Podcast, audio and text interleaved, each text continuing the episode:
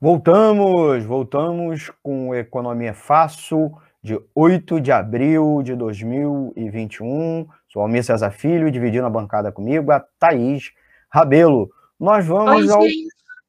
Oi, fala, Thaís. Desculpa. Não, não, pode falar, pode falar. Tava muito quietinha, precisava falar alguma coisa. Isso entendeu? aí. Pode falar.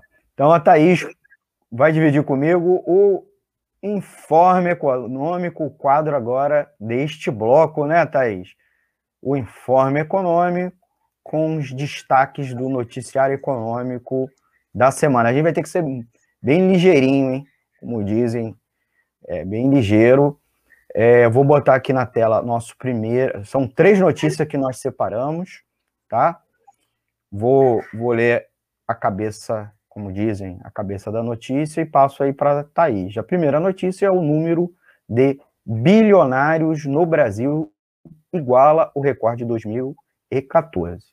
O ano é, agora de 2020, estamos no já no quarto mês do, do ano de 2021, mas essa pesquisa se refere, obviamente, a, a di- a- o ranking de bilionários do mundo 2021, divulgado nesta terça-feira pela revista estadunidense Forbes, que revelou que o número de residentes no Brasil com mais de um bilhão de dólares voltou ao recorde registrado em 2014. Lembrando, 2014 foi um último ano de crescimento econômico do país, vigoroso, né? É, embora já começou no final do ano daquele quebrada, e 2015, 2016 tivemos recessão, e 2017, 2018 é, tivemos os, e 2019 também, crescimento medíocre.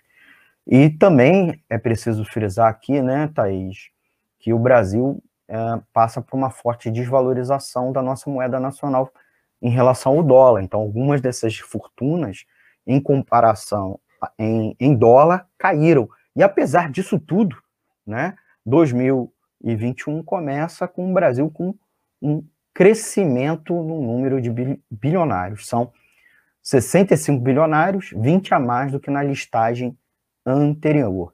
Só para para colocar aqui, 11 estrearam no ranking, tá? 11 estrearam no ranking. Então são novos bilionários. Não, não eram bilionários que voltaram, que já, já tinham sido, tinham entre aspas empobrecido e voltou. Thaís. É, eu não sei vocês, mas eu, quando eu li essa notícia, assim, eu senti um ódio que vinha me comendo por dentro, assim, e, e, tipo, eu tô com dificuldade de lidar com isso até agora. assim. É, importante esse negócio do dólar que você falou, eu queria só ratificar, assim. É, como o dólar em 2014 não estava 5, 6 reais, significa que se a gente pegar a fortuna desses caras em reais e comparar 2014 com hoje, eles estão muito mais ricos. Então, assim, não só aumentou o número de bilionários, mas eles estão mais ricos comparado com a nossa com a nossa pobreza porque eu não fiquei, eu não tô ganhando praticamente nada mais do que eu tava ganhando em 2014. Bom, é, eu e acho você que isso uma, aí você está na contramão, porque boa parte da renda da população tá mais né, pobre. É, Está eu tô muito estável. mais pobre, ou teve brutal queda na renda, né? E eu acho que isso casa com uma outra notícia que saiu essa semana, eu devia ter trazido para vocês, mas de que o próprio FMI estava falando, ah, esse ano recomeça a retomar, né? Esse ano a, a, a economia retoma o crescimento na maior parte dos países, né? Ao que tudo indica, o Brasil é uma grande exceção nesse, nessa retomada mundial. Só que o próprio FMI, FMI já estava alertando, é, isso é muito desigual nos diferentes países. É, tem países e tem setores da economia que estão retomando muito melhor, que, que nem, nem caíram com a crise praticamente, e muita gente está muito pior. Então, isso é muito, muito grave, é o que a gente tem que estar tá atento. Assim, não é só que a gente empobreceu, mas que teve uma grande redistribuição na riqueza mundial, no qual o Brasil, no geral, ficou mais pobre e muito mais desigual. É. Isso é muito sério. É, o Brasil teve queda no PIB, inclusive no ranking mundial, nós caímos posição, né? É, em 2020, nós saímos do top 10 e agora, é, nos últimos meses, já se aponta que nós caímos mais uma posição no ranking, né? Nesses três meses de, acumulados do ano de 2021, nós caímos, né? Em compensação, tem tudo a ver com uma outra informação que tem a ver com essa, que é se algumas empresas, muito poucas, né? 65 empresas ou 65 empresários é, têm patrimônio, renda e patrimônio superior a um bilhão, por outro lado, as pequenas empresas, principalmente ligadas ao varejo, estão com profunda dificuldade até mesmo de pagar seus funcionários. Não só porque lockdowns, não só por isso estão acontecendo, né, Thaís? Mas porque há um empobrecimento dos seus consumidores, né? há uma queda nas vendas, porque as pessoas, mesmo quando a cidade está aberta, as pessoas não estão indo comprar. E o governo não retomou, é, não retomou o programa de, de preservação de empregos que teve em 2020. Nós não vamos defender esse programa, só dizer o seguinte: a realidade das empresas, né, e o varejo é, soltou uma nota, né, um Instituto para o Desenvolvimento do Varejo, que é uma instituição de pesquisa focada nessa área, lembrando, o varejo é o que vende para você, não é o que vende para as empresas, né? O varejo aponta profundo impacto da não renovação do programa de preservação de empregos é, para manter os seus empregados, né? E, o programa, só para finalizar, o programa é, ano passado ele preservava, ele fazia com que as empresas não que adotassem esse programa não poderiam demitir seu funcionário, eles reduziriam a jornada de trabalho, né, com redução salarial, e o, esses funcionários teriam acesso ao seguro-desemprego, né, ou bene, alguns benefícios é, da Seguridade Social, complementando a perda de salário que eles tiveram. Esse ano, nada, não teve nada, então as empresas estão em dificuldade. É, nós também falamos da dificuldade das empresas de acessar os empréstimos né, que elas tinham direito no Pronamp, na edição do ano passado, na edição da semana passada, né? Então, esse ano, elas não estão conseguindo renovar o Pronamp, né, nem a carência que elas teriam direito, e essa é a situação do pequeno empresário, que é responsável por 80% dos empregos do país. Thaís.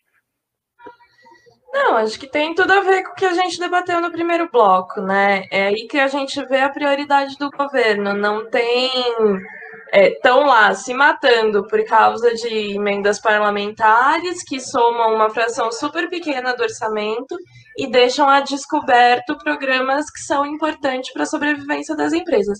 Esse programa de preservação dos empregos, bem que a gente chama dentro do banco, é, é uma porcaria, vamos falar a verdade, porque é ruim pro cara, é ruim pro funcionário, assim, pro funcionário pode ser menos ruim porque ele não perdeu o emprego, mas ele pode perder o emprego logo em seguida é, e é ele vai estar tá ali descoberto do seguro-desemprego. É, é ruim para os trabalhadores no geral, porque está esvaziando os fundos que garantem o seguro-desemprego.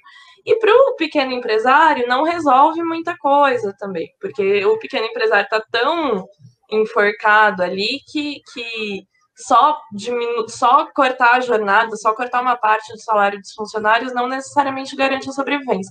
Mas nem esse programa ruim tá vindo, entendeu? É. Então a, a, situação dos pequenos empresários é muito ruim é. e reforça também o que a gente estava falando na primeira notícia, né?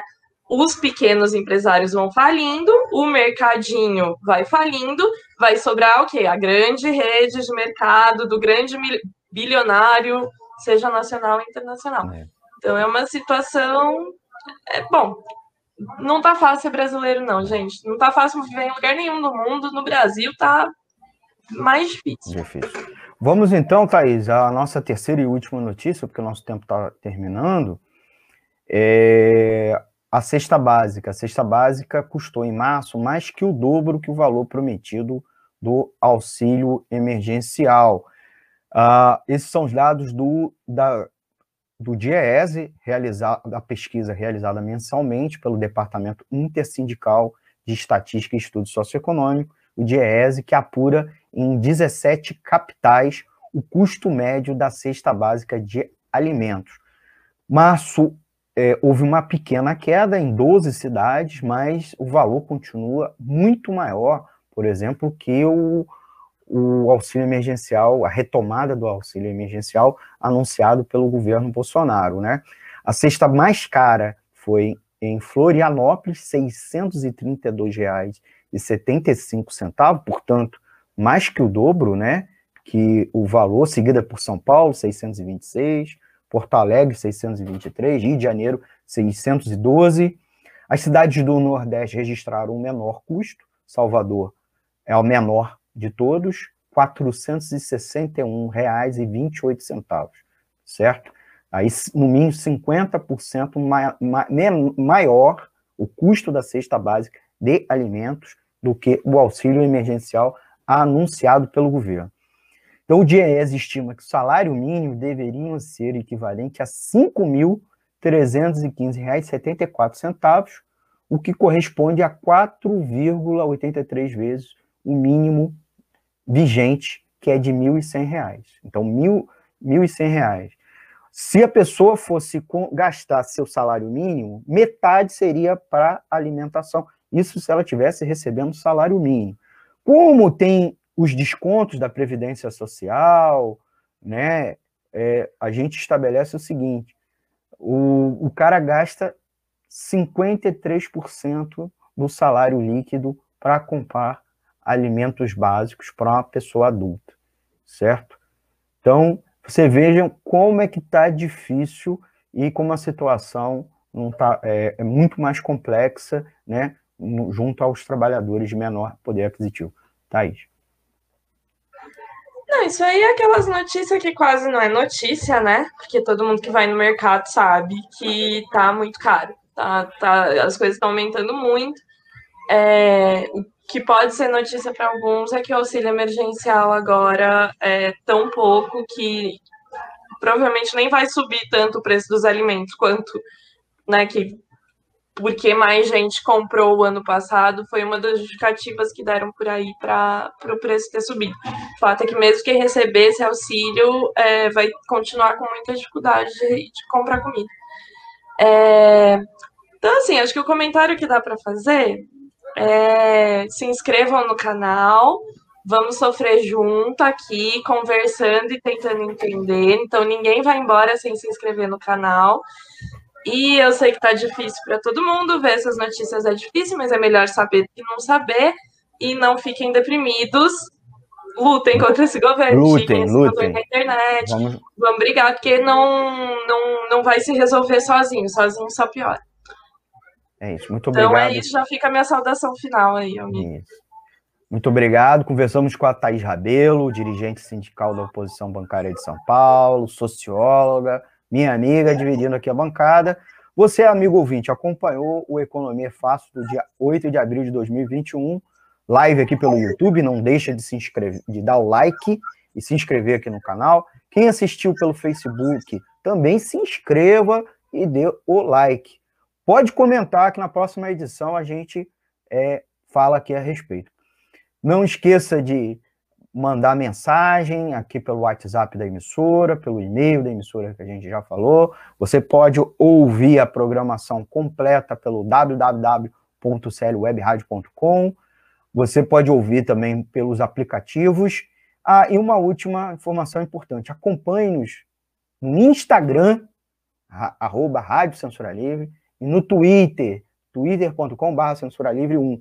E ouça a gente no ouça a gente no podcast. Esse programa também, logo depois, vai para o podcast, plataformas Anchor, Spotify, Google Podcast e todas as outras principais, tá bom? Muito obrigado, Thaís. Tá, estouramos nosso tempo, então vou encerrar. E até a próxima edição do Economia é Fácil aqui pela Web Rádio Censura Livre. Tchau, gente!